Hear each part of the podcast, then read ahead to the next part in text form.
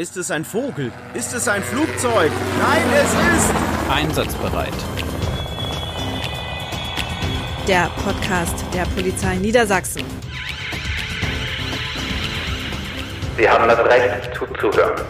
Hallo, liebe Leute da draußen und herzlich willkommen zur ersten Folge von Einsatzbereit dem Podcast der Polizei Niedersachsen. Und nochmal herzlichen Dank dafür, dass ihr über den Namen abgestimmt habt. Äh, wir haben uns sehr gefreut. Also ich bin Thomas und wir sind heute im lauschigen Raststätte bei Oldenburg, genauer gesagt auf dem Gelände des Polizeikommissariats Bundesautobahn Oldenburg und noch genauer bei der hier ebenfalls ansässigen Hubschrauberstaffel. Ja, ich wollte mich hier eigentlich immer schon mal umsehen und die Führung übernimmt netterweise Polizeikommissarin Kirsten Böning, ihres Zeichens erste lizenzierte Pilotin der niedersächsischen Hubschrauberstaffel. Hallo Kirsten. Hallo. Ja, Kirsten, ich fand das ja im Dienst immer super, vom ganz normalen Streifenwagen auf den Bulli zu wechseln, weil man dort einen größeren Überblick über die Dinge hat. Äh, bei deinem Einsatzfahrzeug ist das ja noch eine ganze Ecke ausgeprägter, würde ich sagen. Was reizt dich am Fliegen? Die beste Frage gleich am Anfang. Gut, da können wir jetzt gleich aufhören. ähm, am Fliegen ist natürlich, man hat einen ganz anderen Blick auf die Welt. Also man, das klingt jetzt so ein bisschen blöd zu sagen, man hat einen anderen Blick auf die Welt, aber von oben sieht halt alles relativ klein aus und man hat einen wesentlich besseren Überblick. Das macht ja auch den Hubschrauber zu einem so besonderen Einsatzmittel, weil wer kann schon mal von oben auf eine Situation drauf gucken? Wie wird man Hubschrauberpilotin? Oder anders gefragt, wie bist du hier gelandet? gelandet ist das richtige Wort.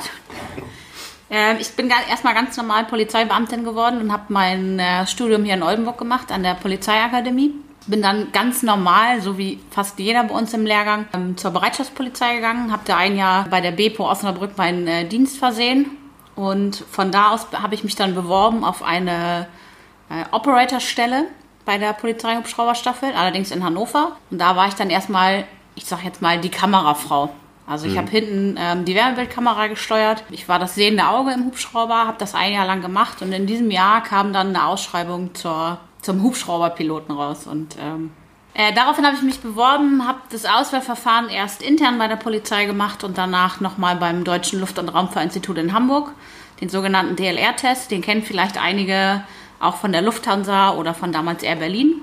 Und dann wurde ich von dem Land Niedersachsen nach Hangela geschickt für zwei Jahre und habe dort bei der Bundespolizei, genauer gesagt bei der Luftfahrerschule, meine Ausbildung gemacht. Mhm. Und, und während der Ausbildung, was war so die größte Überwindung, die du meistern musstest? Gab es da was? Auf jeden Fall. Also ist natürlich sehr komplexes Thema. Das sind ähm, die Ausbildung besteht aus ganz vielen Facetten. Also es ist viel Theorieunterricht. Wir hatten insgesamt 13 Ausbildungsfächer. Ich hatte ein Übungsprogramm für meine für meine theoretische Prüfung. Da waren insgesamt knapp 11.000 Fragen drin. Die habe ich jetzt während der Zeit ungefähr dreimal alle durchgeklickt. Also kann man sich ein ungefähres Bild davon machen, wie viel man lernen muss. Mhm. ähm, und dazu kommt natürlich die Praxis. Mhm. Und einen Hubschrauber zu steuern ist nicht gerade einfach. es ist halt Übungssache. Man muss drei Sachen gleichzeitig machen. Man muss viel miteinander koordinieren. Und das war so das erste Mal da drin sitzen, war, jetzt, ich werde es nie lernen. Auf gar keinen Fall. es kann überhaupt nicht mhm. funktionieren, gleichzeitig die Hände gegenläufig zu bewegen und dann die Füße noch mit dazu. Und wenn ich heute in den Hubschrauber steige, dann ist es ein bisschen, ist nicht wie Autofahren, aber es ist schon deutlich entspannter geworden. Mhm. ja, gut. Ja, klar, kann man sich vorstellen. Also meine erste Fahrstunde war auch sehr beängstigend und naja, irgendwann muss man mal mit dem Ding mal los, ne? Hilft ja nichts. Ist so, ich stelle mir das mal so vor wie beim Skischanzen springen. Das muss man ja auch irgendwann mal machen. So eine Skischanze runterfahren. Na, egal. Ähm das würde ich übrigens in meinem Leben nicht machen. Na gut. Ähm, äh, du sagtest ja gerade eben schon, du wärst Operatorin geworden, also quasi Kamera bedient oder sowas in der Art. Also es gibt nicht nur Piloten bei euch, es gibt auch noch andere Funktionen. Welche sind denn das so? Es gibt sehr viele Funktionen bei uns. Oh, okay. Also das fängt äh, bei uns in der Teilstaffel fängt es an, dass wir natürlich einen Teilstaffelleiter haben, wir haben einen Stellvertreter, wir haben Leute, die unseren Dienstplan ähm, koordinieren.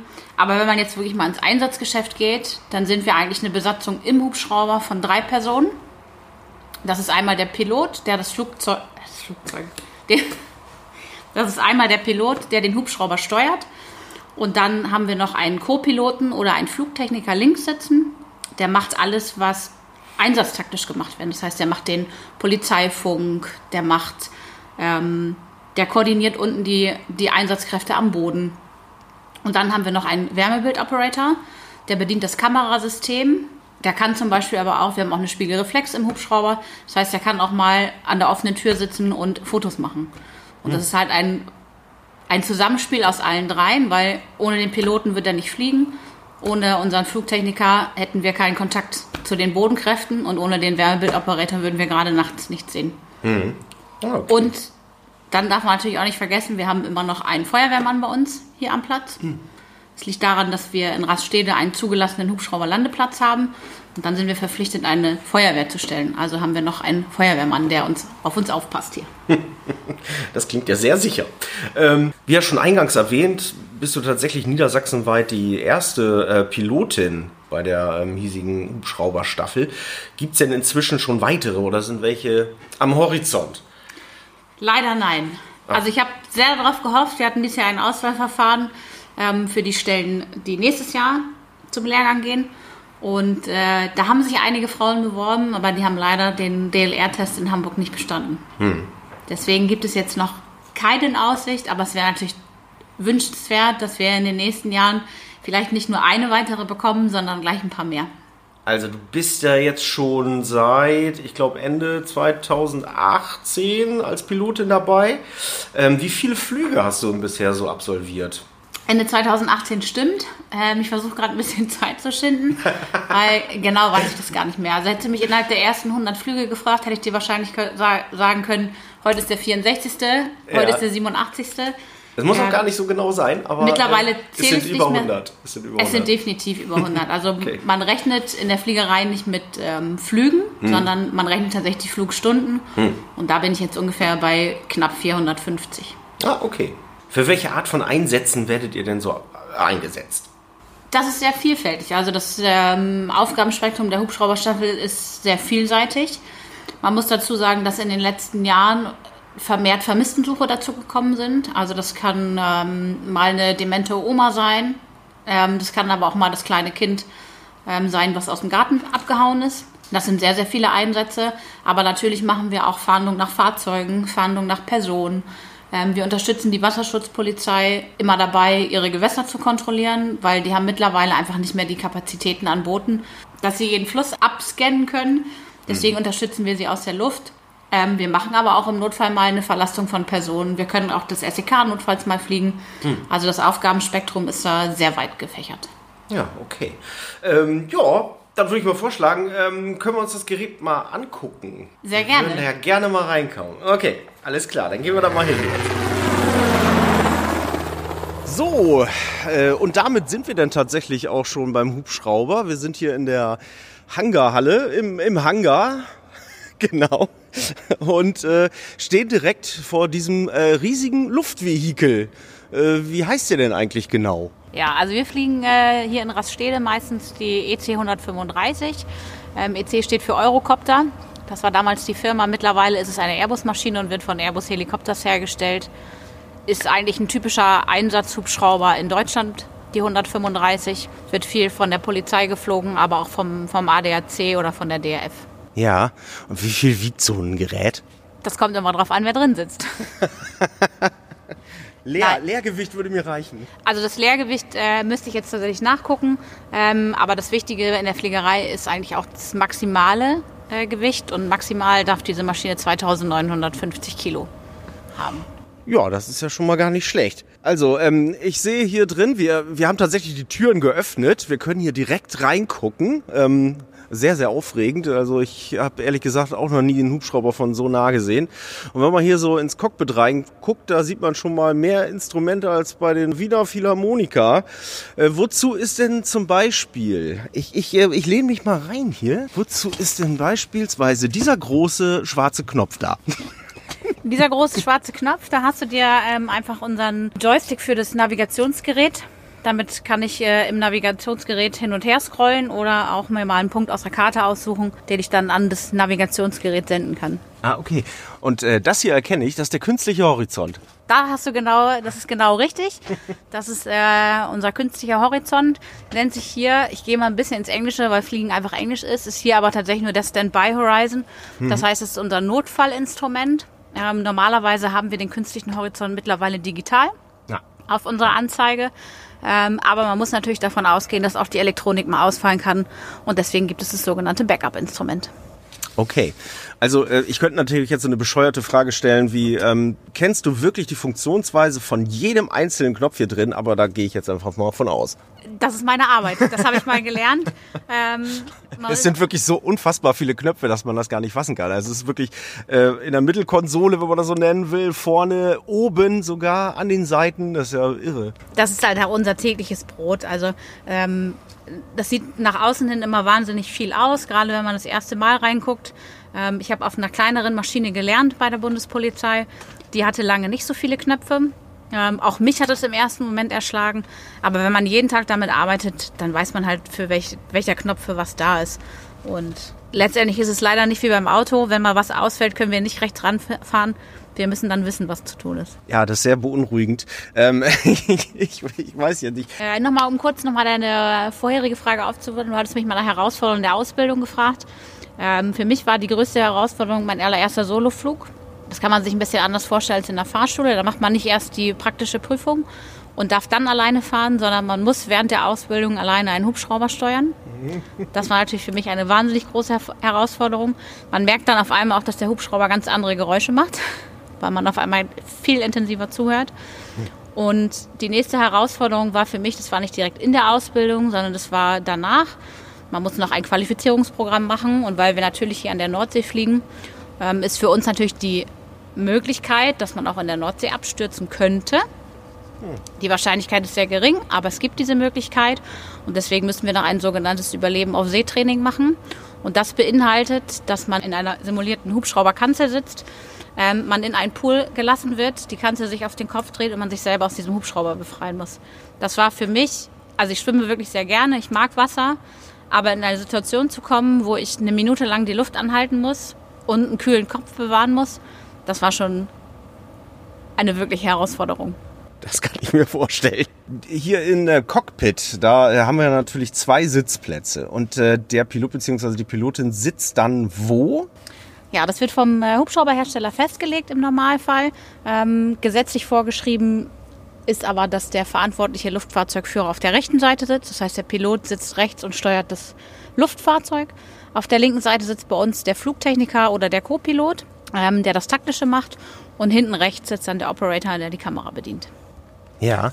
Ähm, wie viele Kameras habt ihr eigentlich hier drin und was machen die alle? Ich sehe eine ganze Menge. Auch eine ganz große vorne oder ist das ein Scheinwerfer? Ja, du hast jetzt gerade tatsächlich auf den Scheinwerfer geguckt. das ist der sogenannte. 50-50 war's. Das ist der sogenannte Tracker. Ähm, der sieht mittlerweile ein bisschen aus wie eine Kamera, ist aber eigentlich ein Suchscheinwerfer. Suchscheinwerfer ist immer ein bisschen blöde formuliert, weil nachts mit einem Suchscheinwerfer zu suchen macht keinen Sinn, weil das ist ein kleiner Kegel. Wir benutzen ihn hauptsächlich dafür, um Kollegen zu zeigen, wo sie hin müssen oder auch um den Kollegen am, am Boden das Arbeiten zu erleichtern, weil sie einfach nicht mit einer kleinen Taschenlampe in der Hand rumlaufen müssen, mhm. sondern wir einfach die komplette Szene ausleuchten können. Wir haben auf der anderen Seite haben wir unser Wärmebildgerät. Das ist bei uns das sogenannte Starfire 380. Das ist ein sehr hochmodernes Gerät, ähm, nimmt auch schon in HD auf. Ähm, da sind insgesamt, ich müsste jetzt lügen, aber ich meine, es sind fünf Kamerasysteme drin verbaut. Mhm. Das geht von der ganz normalen Tageslichtkamera über eine Infrarotkamera, also das ist die sogenannte Wärmebild. Ähm, aber wir haben auch eine Lowlight-Kamera. Wir haben auch, wir haben auch eine Lowlight-Kamera. Okay. Ähm, und äh, wie sieht es mit den äh, übrigen Daten aus? Wie, wie hoch kann der eigentlich fliegen? Äh, mit diesem Hubschraubertypen können wir äh, in 10.000 Fuß fliegen. Beim Fliegen gibt man alles in, in, Fuß an. Das sind ungefähr dreieinhalb Kilometer. Mhm. Und wie schnell? Also der fliegt Spitzengeschwindigkeit, fliegt der 259 km/h. Klingt, finde ich, erstmal gar nicht so viel, aber man muss natürlich bedenken, es ist Fluglinie, wir haben keine roten Ampeln, wir haben keinen Stau. Dadurch sind wir relativ schnell. Wie viele Einsätze fliegt ihr eigentlich mit eurem Hubschrauber so durchschnittlich im Jahr? Ja, durchschnittlich ist es schwierig zu sagen, so lange bin ich noch nicht dabei, aber wir haben zum Beispiel im letzten Jahr hatten wir knapp 700 Einsätze. Da kann man aber auch sagen, dass zwei Drittel ungefähr zur Nachtzeit kommen, weil gerade zur Nachtzeit wir natürlich ein sehr begehrtes Einsatzmittel sind, sage ich mal. Ich habe äh, vorhin noch mal äh, kurz bei meinen Recherchen ist mir äh, was äh, eingefallen, äh, was ich vor Ewigkeiten mal gehört hatte. Der berühmte Schauspieler Bud Spencer, der sagte ja wahrscheinlich noch was, der ist ja erst vor kurzem verstorben. Der hat ja so eine Art ähm, in Italien so einen Rundflugpark äh, aufmachen wollen und äh, war dann in ganz Europa auf Einkaufstour und hat ähm, alte Hubschrauber, die ausgemustert werden sollten, gekauft. Und ich habe gelesen, bei euch hat er auch einen gekauft. Weißt du was davon? Ich kenne die Geschichten. Ich war leider damals noch nicht in der Staffel. Ja. Ähm, er hat tatsächlich nicht nur einen Hubschrauber gekauft, Oh. er hat zwei von unseren alten Gazellen gekauft. Oh. Und er hat sie tatsächlich in Hannover am Flughafen auch selber abgeholt. Cool. Und, und was war so dein denkwürdigster Lufteinsatz, an den du dich so erinnern kannst? Das finde ich ganz schwierig, die Frage, weil es durchaus ähm, mehrere Sachen gibt, die mir auch in Erinnerung geblieben sind. Das hat gar nicht unbedingt immer was mit Einsatztaktik zu tun, sondern wir waren jetzt vor kurzem mal wieder auf einer Nordseeinsel unterwegs. Ähm, das natürlich landschaftlich, das ist vom Fliegen, ist es ein purer Traum. Ähm, ansonsten bleiben mir tatsächlich die Einsätze oft in Erinnerung, wo wir tatsächlich einen Einsatzerfolg hatten. Das heißt, wenn man wirklich mal eine vermisste Person findet, es war damals so ein ganz schöner Einsatz. Ähm, das war ein älterer Herr, der nicht dement war, der hatte aber war Diabetiker und ist mit seinem Roller losgefahren und hat sich festgefahren und hat versucht, seinen Roller selber aus dem Matsch zu befreien und hat dadurch total vergessen, dass er unterzuckert ist und lag dann letztendlich fast 24 Stunden in diesem Waldgebiet und wir haben ihn halt noch gefunden und er ist auch hat das überlebt. Ähm, das sind natürlich die, die schönen Einsätze, die einem in Erinnerung bleiben. Ja, klar. Ich könnte mir vorstellen, ohne Hubschrauber wird sowas echt schwierig, so jemanden zu finden, oder? Ja, das sind halt, das sind halt genau die Sachen, wofür so ein Hubschrauber gut ist. Also man kann sich das immer hier oben bei uns im platten Land, Ostfriesland ist ja eigentlich nur eine Ebene. Ähm, aber das, da gibt es auch viele Ecken, wo man dem Streifenwagen gar nicht hinfahren kann. Und für uns ist das einmal ein Blick von oben. Wir machen das in fünf Minuten. Die Streifenbesatzung bräuchten wahrscheinlich drei Stunden, um da zu Fuß durchzulaufen. Ja, zum Schluss äh, würde ich sagen, noch eine leichte Frage. Ähm, welche Sinkrate ist erforderlich, um bei einer Ground Speed von 120 Knoten einen Gleitweg mit dem Winkel von 3 Grad einzuhalten? Ich habe absolut keine Ahnung. Also äh, das sind natürlich 600 Fuß pro Minute und ich habe das auch nochmal ähm, angebracht hier, um mal kurz ähm, eine der Multiple-Choice-Fragen, ähm, die ich mir rausgesucht habe. Es gibt ja äh, Internetseiten, wo man auch üben kann für seinen Pilotenschein, ähm, was Hubschrauber angeht und da ist das zum Beispiel so eine Frage, die man wahrscheinlich dann auch nur mit einem Taschenrechner beantworten könnte. Ne? Ja, also man äh, rechnet in der Ausbildung tatsächlich viel mit Formeln, man muss viele Werte auswendig können. Das ist auch nach der Ausbildung noch so. Also man ähm, darf natürlich vieles nicht verlernen. Also ich muss zum Beispiel wissen, wenn wir ein Notverfahren haben, dann muss ich das aus dem Kopf wissen. Ähm, es gibt manche Sachen, die man in der Ausbildung lernt. Also ich könnte mir jetzt keine realistische Situation vorstellen, wo ich wissen müsste, wie hoch eine Sinkrate bei einem Gleitwinkel von XY ist. Ähm, ich glaube, deswegen kann man das durchaus da mal vernachlässigen. Ja, würde ich sagen, eine typische Schulfrage. Ähm, ja, ähm, dann würde ich sagen, die richtige Frage lautet natürlich zum Schluss, ähm, hast du noch Wünsche, hast du noch ein Schlusswort, ein Appell vielleicht? Mädels, bewerbt euch. Nein, ähm, also ich kann nur für mich nur sagen, ich habe meinen Traumberuf gefunden. Ich habe immer gesagt, mein erster Traumberuf war die Polizei, mein zweiter Traumberuf ist die Fliegerei. Somit sage ich auch immer, klingt ein bisschen abgedroschen, aber ich habe zwei Traumberufe in einem. Ich würde mir noch wünschen, dass wir mehr Frauen werden. Okay, es sei euch zu gönnen. Ja, dann bleibt mir nichts weiter zu sagen als Danke, Kirsten. Danke an euch dort draußen fürs Zuhören. Und wenn euch unsere erste reguläre Folge gefallen hat, dann abonniert uns doch äh, bitte auf der Plattform, auf der ihr uns auch gefunden habt, oder auf dem Podcatcher eurer Wahl. Und dann äh, hören wir uns auch das nächste Mal wieder bei Einsatzbereit, dem Podcast der Polizei Niedersachsen. Ja, tschüss und äh, bis in der nächsten Verkehrskontrolle. Tschüss. Einsatzbereit. Der Podcast der Polizei Niedersachsen. Sie haben das Recht zuzuhören.